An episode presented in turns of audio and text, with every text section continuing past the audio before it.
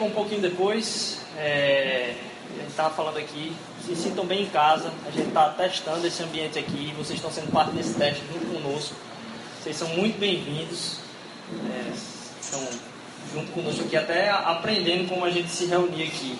É, a gente tem esse espaço aqui, a gente talvez vá até testar vários ambientes, tem esse espaço aí fora, tem sala aqui dentro, até espaço climatizado aqui. Hoje gente está fazendo de experiência mesmo, mas você é muito bem-vindo, você se sente em casa. Como é bom poder cantar isso que a gente vem falando aqui agora, né? Que a gente descansa em Deus. E eu estava me perguntando, nesse segundo primeiro culto da nosso aqui, nesse segundo primeiro encontro nosso, é, sobre o que falar.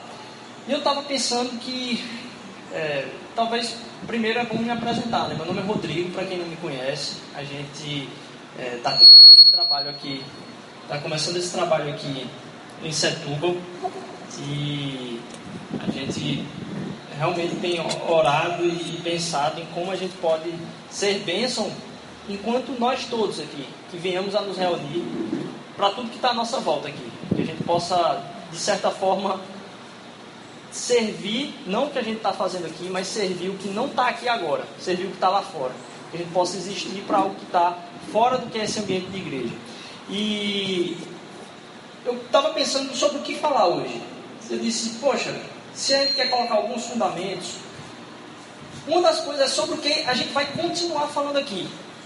E muitas vezes a gente tem dificuldade de entender sobre o que se fala quando se entra em qualquer tipo de ambiente religioso, numa igreja ou, ou o que é que se fala? Parece que existem alguns temas que são temas de igreja. Só que quando eu estava pensando em falar hoje sobre Deus, um tema bem simples, né? Pequeno. Falar sobre Deus, estava pensando, Deus, ele não é um tema que ele é um tema de igreja. Deus nunca foi um tema de igreja. Nunca foi o intento de Deus ser um tema de igreja. Deus, ele é uma coisa que todos nós temos contato, seja com dúvida, seja com adoração, seja com questionamento, seja com indignação. E quando a gente vai falar a respeito de Deus, ele envolve não só como você que está sentado aí me ouvindo agora pensa, mas como todo mundo com que você tem contato, seja no trabalho, na escola, na faculdade, com família, todos eles têm algum tipo de questionamento ou relação em perguntas, em dúvidas, em até mesmo em teologias, porque fazer teologia é discursar sobre Deus. Teologia estudo sobre o discurso de Deus. E o que eu queria fazer com vocês hoje, eu queria pedir permissão é que a gente se aprofundasse um pouquinho, de certa forma, em teologia. E a gente tratasse sobre esse tema que, se realmente Deus existe, se isso que a gente está cantando aqui existe, se isso existir, vamos supor que isso que a gente está cantando existe, se isso existir, deve ser a coisa mais fantástica sobre a qual eu devo me mergulhar. Se não existir, não importa. Mas se existir, é a coisa mais fantástica sobre a qual eu posso perguntar, me questionar, me aprofundar, tentar conhecer mergulhar é sobre o tema Deus. E normalmente quando a gente pensa sobre Deus, a gente não acha que a gente faz teologia, mas acaba que todo mundo é, um, de certa forma, um teólogo.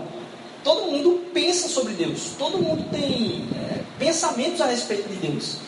E eu queria que vocês meditassem comigo hoje num texto que se encontra, é, acho que no livro mais aberto, pelo menos na casa de todo mundo, que é o livro de Salmos, capítulo 8 em Salmos capítulo 8. capítulo 8 de Salmos é um, é um trecho bem pequeno. Assim. O livro de Salmos ele é composto, a gente fala capítulos, mas são cânticos. O cântico que se encontra nesse capítulo, capítulo 8, é, ele vai falar de um Deus que ele é criador. E a gente vai meditar só sobre algumas coisas de Deus a gente vai ver que o buraco é muito mais embaixo. Qualquer coisa que você for falar a respeito de Deus, quando tem uma frase a respeito de Deus, seja qual for a qualificação, seja qual for o adjetivo, se você for estudar mesmo, você vai ver que o buraco é muito mais embaixo e afeta a gente com muito mais poder do que a gente imagina. Quando a gente descobre alguma realidade nova a respeito de alguma coisa, aquilo transforma a forma como a gente vive. É... Normalmente, quando se tem alguma crise de saúde e você vai investigar alguma coisa que pode ser solução para a crise de saúde, aí você tem um bocado de blogueira hoje aí, um bocado de gente na internet falando de comida saudável. Quando você se depara normalmente com uma crise, na sua própria saúde é que você percebe e você vai estudar aquele assunto. Você vê que aquela realidade a respeito daquilo que você comia, que você come, os seus hábitos alimentares, quando você descobre uma realidade nova e que te afeta, ela te transforma. Então, se isso aqui é realidade a respeito de Deus, quando a gente descobre mais profundamente as realidades sobre Deus, isso tende a nos transformar dia após dia. E eu queria que você lesse comigo o capítulo 8 de Salmos, a partir do versículo 1.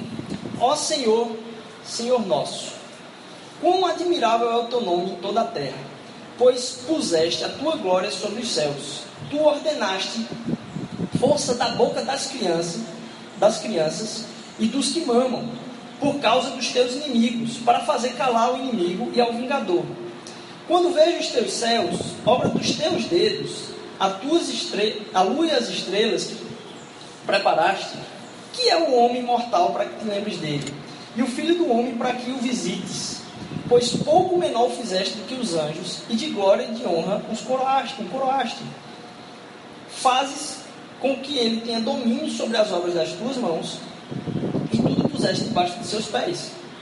Todas as ovelhas e bois, assim como os animais do campo, as aves dos céus e os peixes do mar, tudo que passa pelas veredas dos mares. Ó Senhor, Senhor nosso, quão admirável é o teu nome sobre toda a terra. E eu queria que a gente conversasse hoje aqui sobre três coisas que impactaram por Davi estudar essa realidade. Que é, o que Davi viu? Primeira coisa, o que é que Davi viu? o que, que ele sentiu e o que, que ele aprendeu a partir desse pequeno trecho aqui. O que Davi viu, o que ele sentiu e o que ele aprendeu. Quando Davi vê as maravilhas que se encontram na natureza, ele diz que ele é remetido para o Deus dessas maravilhas. E essa é um, um, uma coisa que é muito usada. Dizer, poxa, como é bonito a natureza, isso me remete a Deus. Só que ao mesmo tempo que é usado isso, é muito combatido. Muita gente tende a, a dizer assim, não, isso aí não tem nada a ver, isso aí é só a natureza que está aí parada. É, tem pessoas que eu sei que discordam desse argumento que as maravilhas da natureza apontam para Deus. Mas o que é mais interessante é que durante milênios isso foi o que levou pessoas a adorarem a qualquer tipo de divindade. As maravilhas levaram as pessoas a adorarem qualquer tipo de divindade. E até mesmo as pessoas que discordam dessas coisas, é, elas têm que levar em consideração que muitos livros têm sido produzidos hoje até para desmontar esse tipo de argumento. Só que são produzidos muitos livros porque existe muita gente que é direcionado automaticamente a olhar para a natureza e apontar para os céus. A olhar para a natureza e apontar para os céus. É uma coisa que nos impacta. E a gente vai, eu queria falar hoje sobre o que a gente vai falar aqui, que é sobre Deus. Tudo que a gente vai conversar aqui é sobre Deus. E talvez seja muito quadrado você pensar a respeito de espiritualidade no mundo de hoje. E talvez seja difícil falar sobre espiritualidade no mundo de hoje. É muito comum as pessoas taxarem de bitolado alguém que acredita em Deus. E alguém que pensa em se relacionar com Deus. É uma coisa muito quadrada. Afinal, a ciência tem provado que só o que existe, talvez, é o que a gente consegue enxergar. O que eu fico me questionando com esse tipo de afirmação é: não faz tanto sentido. Se eu fosse perguntar o que é que é mais limitador ao meu pensamento, eu imaginar que só existe isso que a gente consegue enxergar, ou que eu imagino que existem coisas além do que eu consigo perceber visualmente aqui, daquilo que eu consigo estudar, daquilo que eu consigo testar. O que é, que é mais limitador na minha cabeça? Então, ao mesmo tempo que a gente sofre de pensar a espiritualidade como algo que aprisiona, na verdade é algo que liberta, que te dá horizontes que vão além daquilo que pode ser testado, imaginado, provado. Você consegue lidar com tudo que é provado, imaginado e, e, e, e tudo que é testado e provado, e além, você consegue imaginar coisas que realmente existem na nossa vida, além disso. Então acaba não sendo tão quadrado assim. É, e aí, a gente vai analisar um pouquinho depois o que, é que Davi sentiu, o que é que ele assim, o que é que afetou ele, qual foi o temor que teve nele, mas uma das coisas mais fantásticas que ele aprendeu é que, ao olhar para aquilo que é belo, e na verdade, aquilo que é belo talvez seja um dos maiores desafios que existem na ciência, porque você tem como discernir muita coisa que é estudo, que é aprendizado, que é conhecimento, que é aumento de, de formas de lidar com a sociedade, mas o senso de beleza, as maravilhas que atingem o nosso ser, normalmente elas não estão, na maioria dos estudos, assim, passados do campo da filosofia. Aquilo que é belo nos afeta.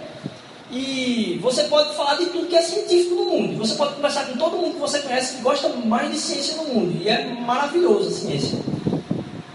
Só que se você se limitar a pensar que não existe nada além daquilo que a gente consegue testar e provar, eu posso garantir a você, você nunca viu nenhum cachorro quando deu 5 horas da tarde, nesse horário que a gente está se reunindo, e na casa do vizinho chamar o gato, e depois na casa do outro vizinho chamar o papagaio, para ir para a praia, assistir o pôr do sol e chorar vendo o pôr do sol? Aquilo que é bonito, ele toca em algo que é especial, a gente que consegue se maravilhar com as belezas da criação.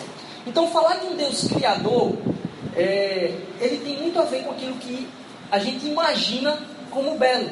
Primeira coisa que Davi, vamos dizer assim, pensou, que ele viu, foram que as maravilhas apontam para Deus. E o fato de ter um Deus que é criador, porque lá no versículo 3 ele vai dizer assim, ó, quando vejo os teus céus, obra dos teus dedos, a luz e as estrelas que preparaste, ele está falando de um Deus que prepara as coisas.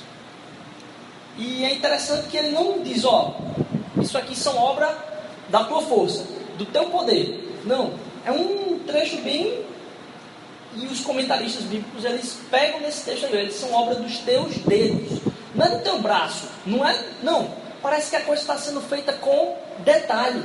Está sendo feita nos mínimos detalhes. E se a gente fosse parar para imaginar a imensidão do universo, como se a gente for pegar a galáxia e pensar na galáxia como o Brasil, a, a Terra, vamos dizer assim, é, é, é, é, a Terra seria um copo de café se a galáxia fosse o Brasil.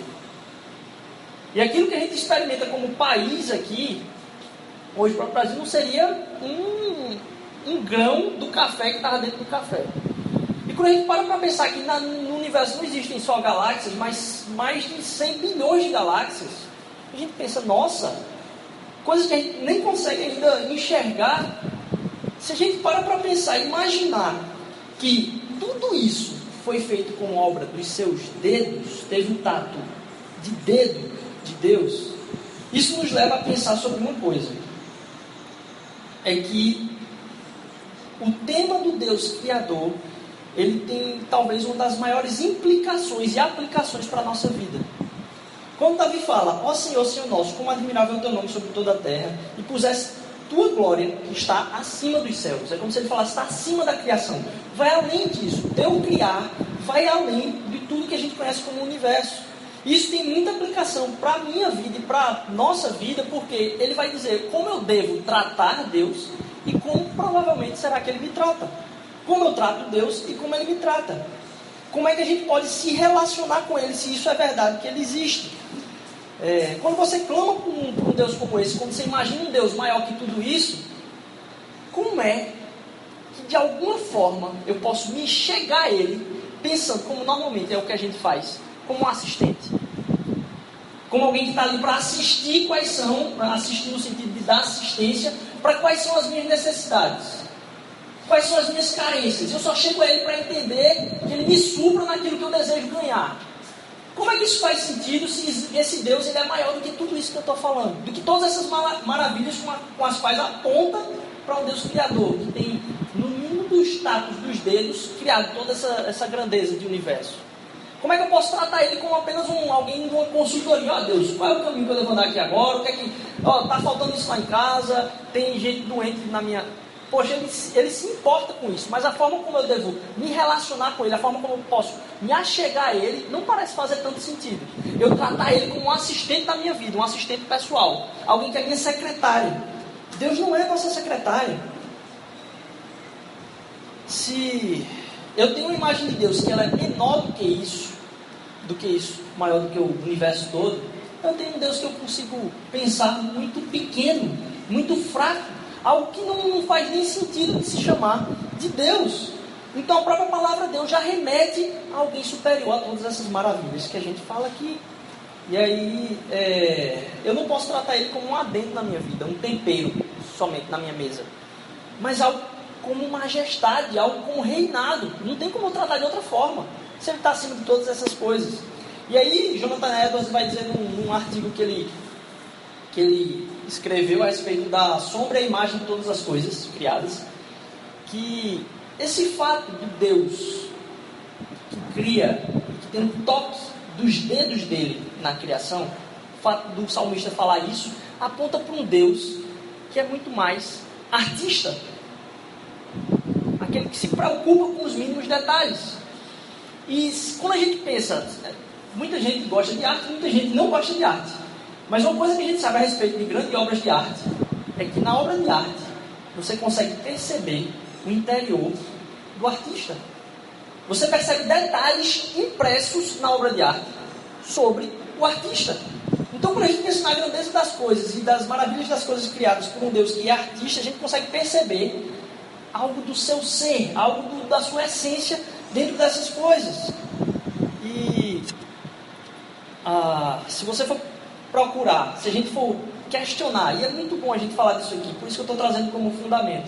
Se a gente for questionar em todas as histórias das civilizações, como são as histórias de criação, você vai ver que tem, elas são resultado normalmente de uma guerra, de uma batalha. Existe alguma coisa que está acontecendo, um Deus furioso está de um lado, tem um outro, às vezes um outro Deus furioso de outro lado, e os dois se guerreiam e como fruto dessa guerra surge alguma coisa. E o universo é um campo de batalha também.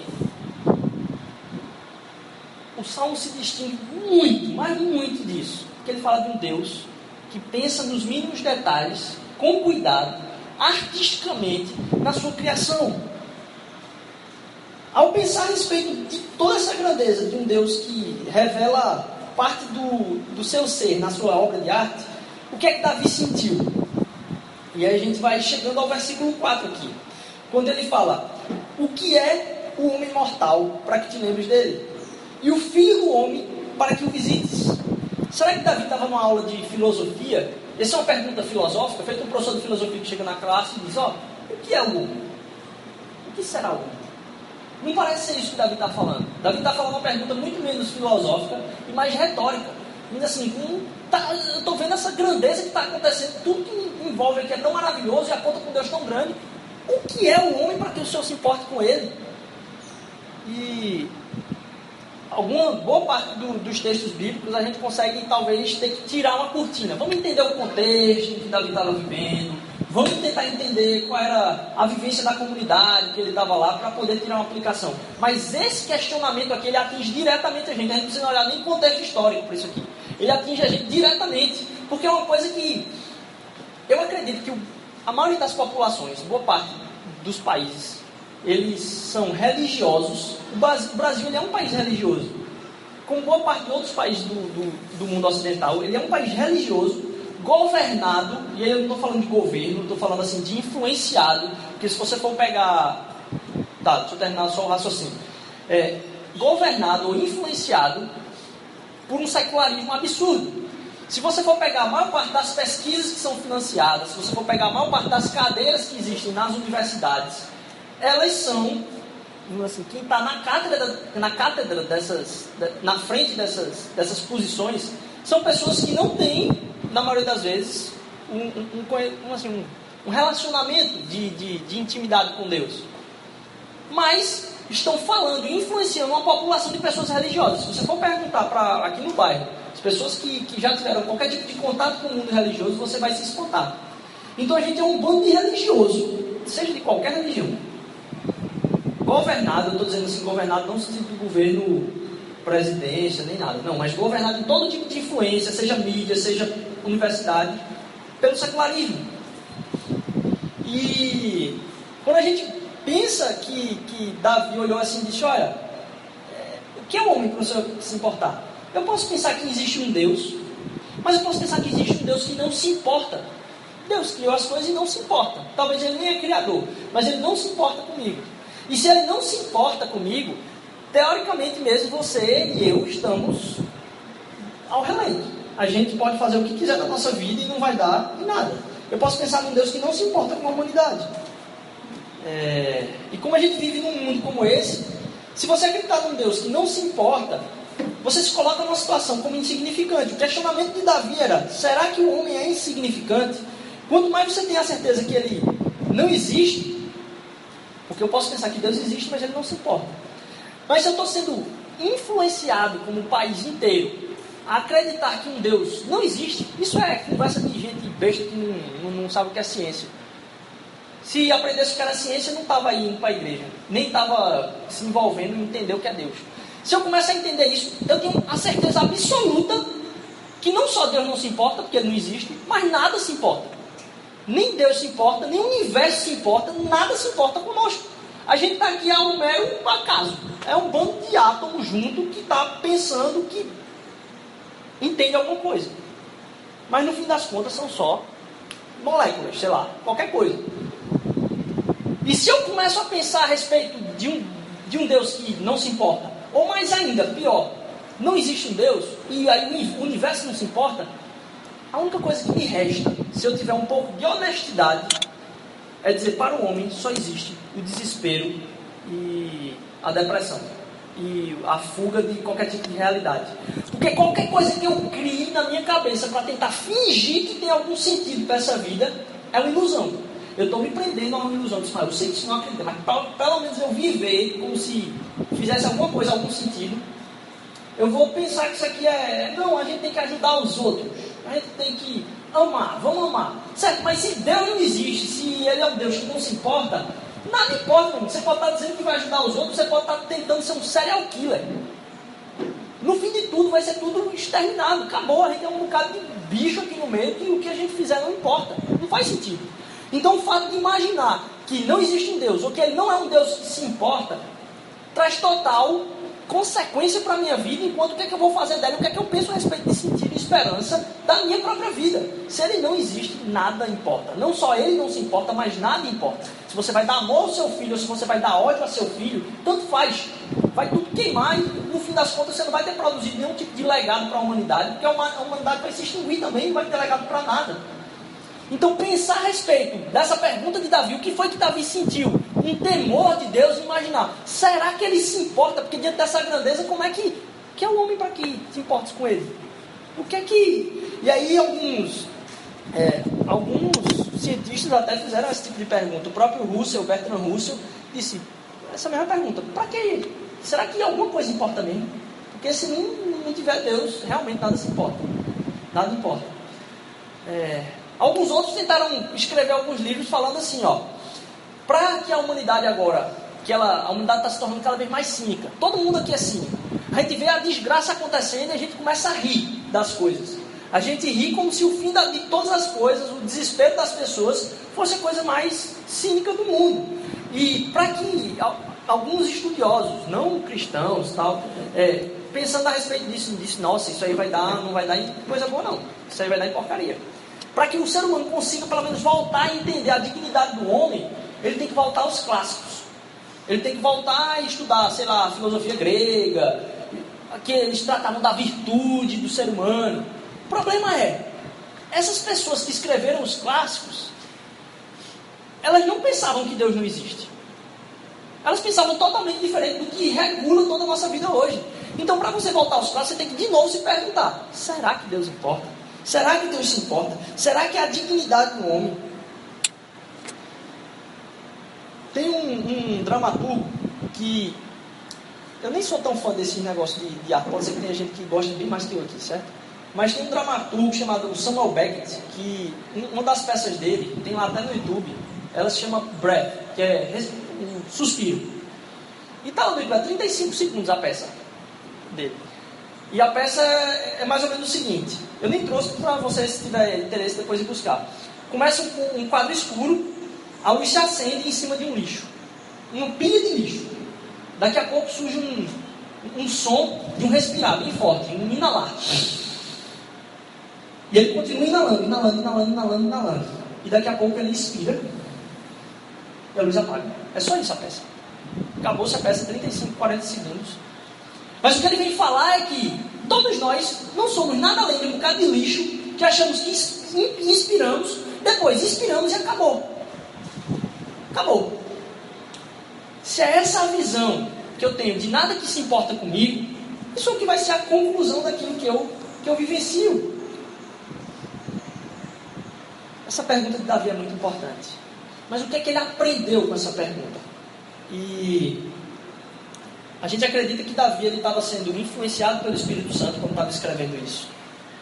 Que tem coisas sobre o caráter de Deus revelado ali naquele texto a ele, que ele nem imaginava a totalidade daquilo, ele vê parcialmente aquilo.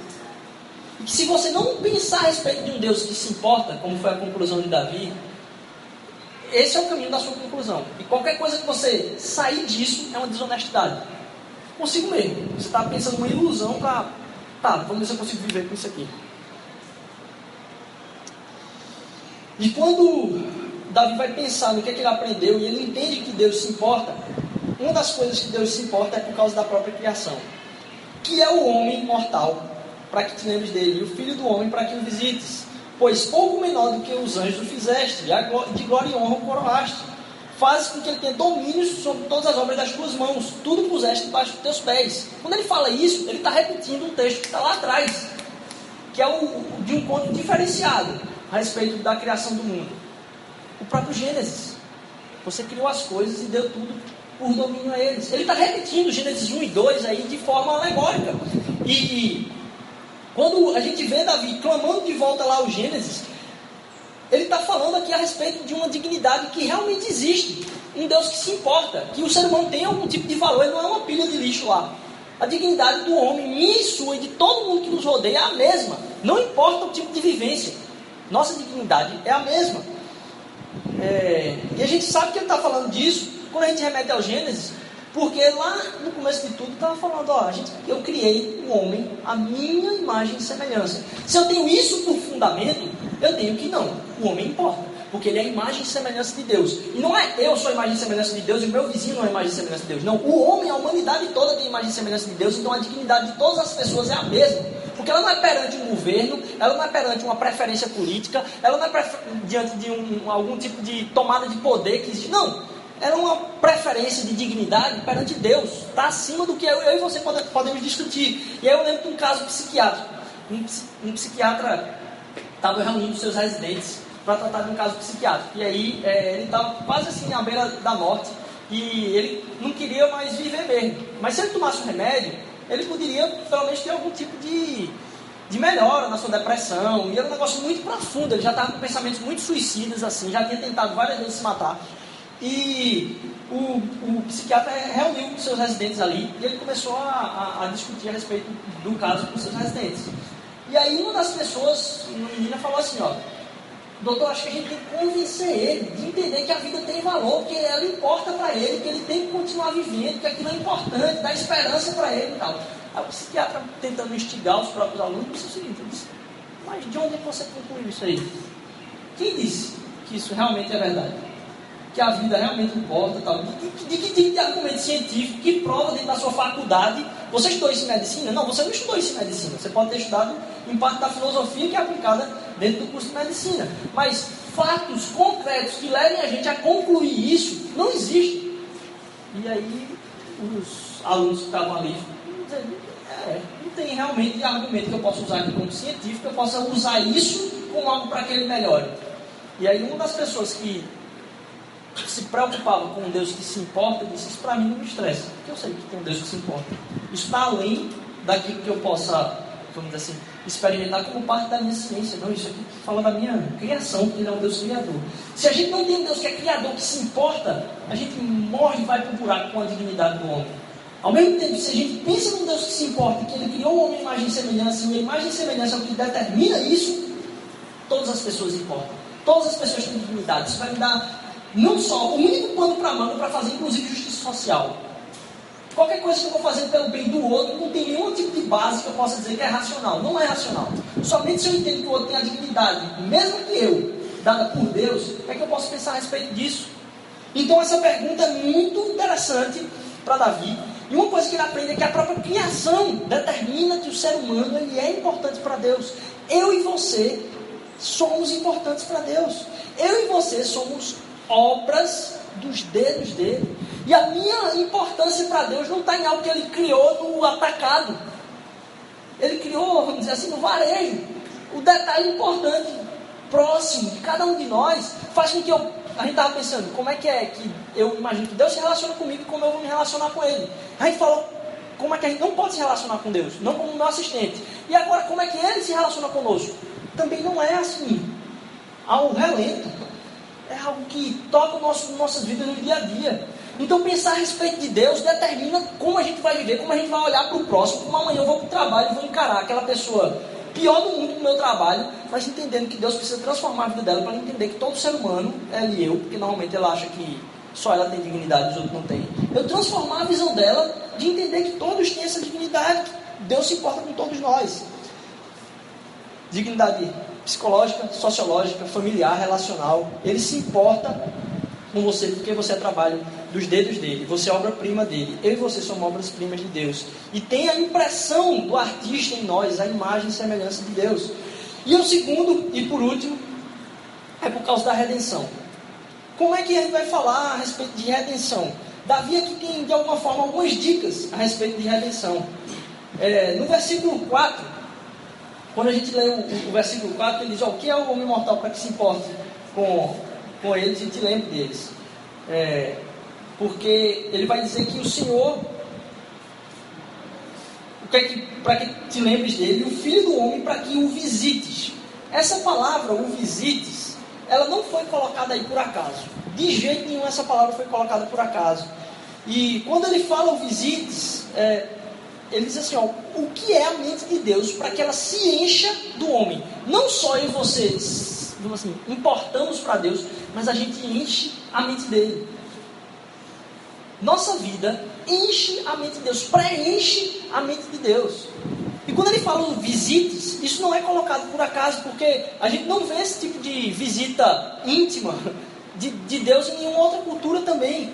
E a gente tem um, um tipo de pista disso quando a gente vê a importância do que está escrito uh, no Novo Testamento. A gente pode perguntar, o que é o homem para que Deus, o Senhor, o visite? No Antigo Testamento, Davi falando isso, mas não era no sentido figurativo de forma nenhuma. Se você abrir a Bíblia comigo em Lucas 1, 67 a 69, eu vou ler aqui, se você quiser depois acompanhar, Lucas 1, 67 a 69, Zacarias, quando vê que o filho dele ia ser João Batista, que ia prenunciar o, a vida de, de Cristo, o cântico de Zacarias é: seu pai Zacarias ficou cheio do Espírito Santo, a gente falou que Davi estava cheio do Espírito Santo, falou o seguinte: Louvado seja o Senhor, Deus de Israel, porque visitou e redimiu o seu povo. Ele promoveu poderosa salvação para nós, na linhagem do seu servo Davi. Davi tem uma dica do que ia acontecer de certa forma lá no futuro, e que aconteceu. Deus realmente visitou na pessoa de Jesus Cristo a humanidade, e por isso a gente pode afirmar que ele se importa. Quando a gente vai ler o versículo 2 do que a gente viu em Salmos, é um versículo doido. Eu não sei aqui quem já tem costume ou não de ler a Bíblia, mas tem alguns versículos que são muito doidos. E normalmente a gente está lendo o versículo, a gente para assim quando a gente lê o versículo, diz, Ih, bicho, não tem nada isso aqui. Acho que eu vou. Aí você lê o próximo e diz, ah, não, tá, beleza. Aí continua assim. Você se esquece daquele versículo. Vamos considerar que ele nem existe aí no meio. E o versículo 2 desse salmo que a gente leu é um versículo desse que é maluco. Ele não faz sentido nenhum. Porque ele trata como é que Deus vai tratar daquilo que é mal no mundo. Olha o que Davi fala. Tu ordenaste força da boca das crianças e dos que mamam, por causa dos teus inimigos para fazer calar o inimigo e ao vingador. O que é que tem a ver isso com todo o resto do texto, a maravilha de Deus sendo criada? Ele ordenou que da força da boca daqueles que mandam é que vai surgir aquilo que vai é, é, é, contrariar os inimigos. Como é que isso pode fazer algum sentido? E a gente pula esses versículos malucos e deixa para lá, porque o resto do salmo é até legalzinho. A gente consegue dizer, não, a maravilha do Senhor, o Senhor se importa conosco e tal. É, mas se eu abrir lá em, em, em, em, Mateus 21, eu vou pedir que vocês abram, esse vai ser o último, o último texto que a gente vai abrir. As pessoas no tempo de Jesus esperavam o Messias que entrasse pelas portas de Jerusalém com generais e um exército gigante. E aí vem ele no, no, na semana que vai anteceder a Páscoa, entrando em cima de um jumentinho, sendo louvado e pessoas cantando Osana nas alturas por gente que era rafamé, assim, era a gente que ninguém dava valor nenhum. E ele entra para contrariar tudo isso. E aí, quando isso acontece, os religiosos da época, as pessoas importantes, que talvez estavam pensando, poxa, era para ele entrar com a. Assim, se fosse um rei mesmo que estivesse voltando, porque era esse era o anseio de Israel, um Messias que viesse para tomar o poder destruir tudo que tivesse contra o reino de Israel e tomar a cidade, ele devia chegar com gente importante, pelo menos, né? Vamos assim, com uma cantoria mais bonita do que a gente com as palmeirazinhas lá, muito simples, cego, leproso, tudo cantando o nome de Jesus. E aí os religiosos dizem, você não devia, você não está vendo que você não pode se associar com esse tipo de pessoa, essas crianças que estão aí. Esse versículo 2 do Salmo todinho é o único que sai da boca de Jesus lá na frente. Esse versículo 2, por coincidência, esse mais doido, é o único que Jesus cita. E aí lá em Mateus 21, de 14 a 16, vai dizer o seguinte: Os cegos e os mancos aproximaram-se dele no templo, e ele os curou. Mas quando os chefes sacerdotes e mestres da lei vieram, viram as, as coisas maravilhosas que Jesus fazia, e as crianças gritando no templo, osando ao Filho de Deus, eles ficaram indignados. E lhes perguntaram: Não estás ouvindo o que estas crianças estão dizendo? Respondeu Jesus: Vocês nunca leram? Eu ouvi. Dos lábios das crianças e dos recém-nascidos foi que você suscitou esse louvor. Ele está recitando o salmo e no Novo Testamento a presença dos salmos o tempo todo. Como é que Deus cita isso aí? Como é que Deus vai lidar com o mal no fim de tudo, então? É através da fraqueza, é através da rejeição, é através do sofrimento. Volte para Gênesis e você vai ver como é que Deus trabalhava. Ele escolheu o filho privilegiado para contar a sua história ou o filho rejeitado? Esaú ou Jacó? Jacó. Quando você vai ver as mulheres que foram usadas por Deus, elas foram todas, a maioria, prostitutas. A maioria das mulheres que foram usadas, se for pegar a genealogia de Jesus, tem de, de todas as mulheres que aparecem lá, acho que 90% é prostituta. E você vai ver na, na, história do povo de Israel, inclusive, Deus usar o povo que é mais rejeitado, mais menor de todos. Lá em Deuteronômio 7,7 vai dizer o seguinte: O Senhor não se afeiçoou a vocês, nem os escolheu, falando para o povo de Israel, por serem mais numerosos do que os outros povos, pois vocês eram o menor de todos os povos. Então Deus usa da rejeição para contar a sua própria história. Por que Deus fez algo dessa forma? Porque Ele quer apontar para uma coisa que aconteceu, na, como Ele fala, na plenitude de todos os tempos. Como Ele iria lidar e acabar com o poder do mal e da morte nesse mundo. A gente volta para o versículo 2 de Salmos. De como a glória e o poder de Deus irá manifestar-se nesse mundo. E aí você consegue enxergar um Deus que se torna bebê um Deus que vem se tornar aquele que é o que grita pelo choro do mamar.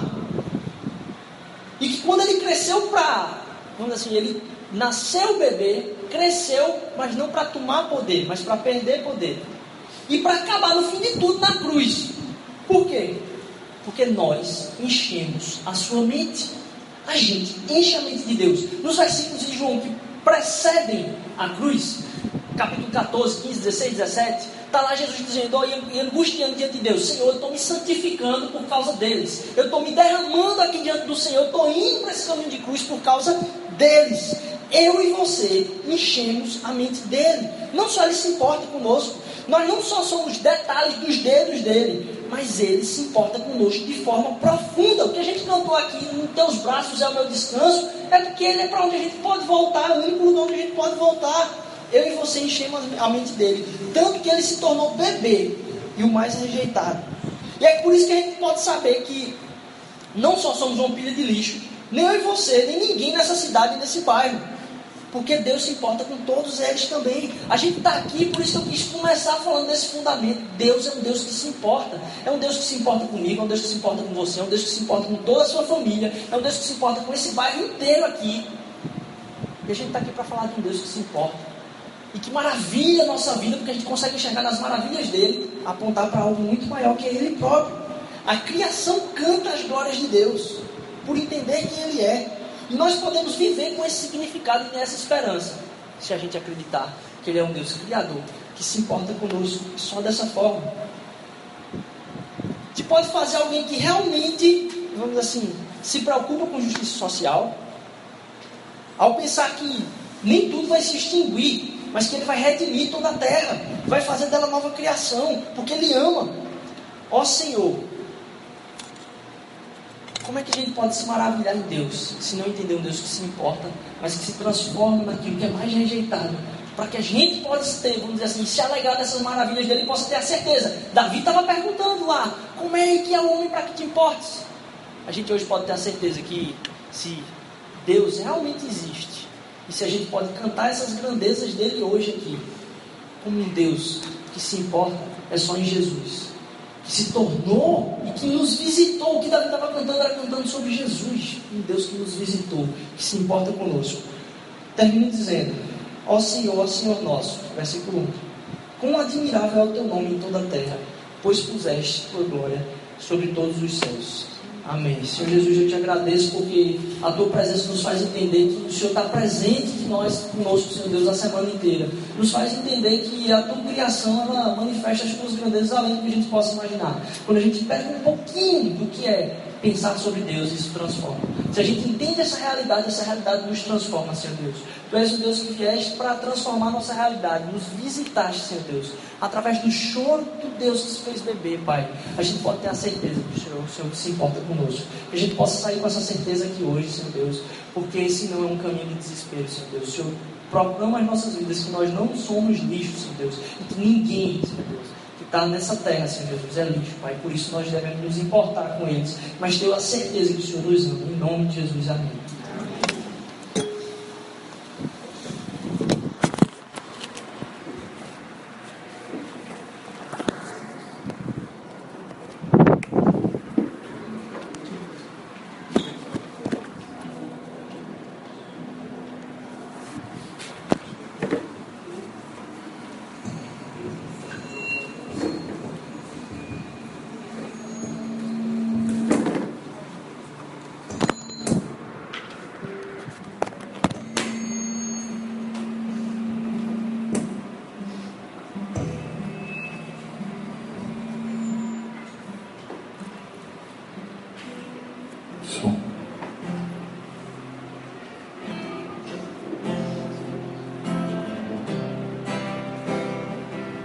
Convidar você a, como Davi, né, que fez esse salmo de louvor ao Senhor e trouxe essa, essa passagem tão inspirada que o próprio Jesus depois veio a recitar essa passagem, da boca das crianças Deus iria suscitar o perfeito louvor. É, queria que a gente, agora nesse momento, pudesse louvar a Deus dessa forma. Que a gente pudesse dar um louvor a Deus como se fosse uma criança.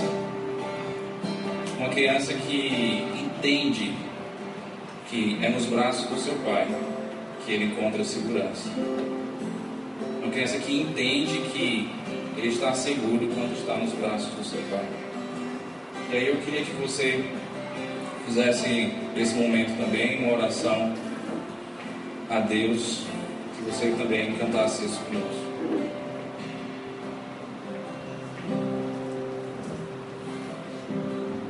Seguro estou nos braços daquele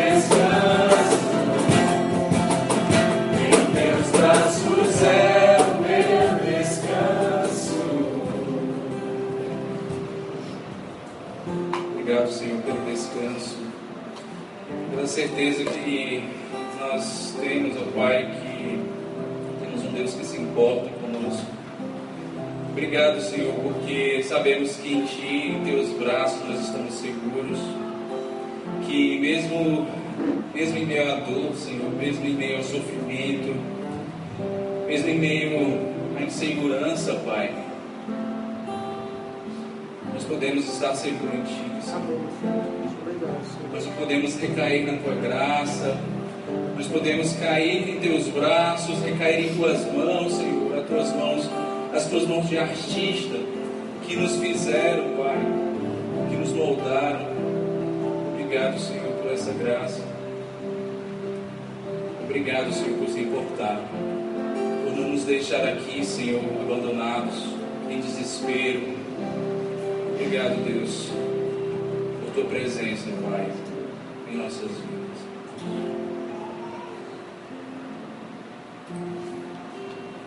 Amém, gente. É... Queria ler aqui, já que o Salmo está nos inspirando, é, queria ler um trecho aqui de Salmo 116.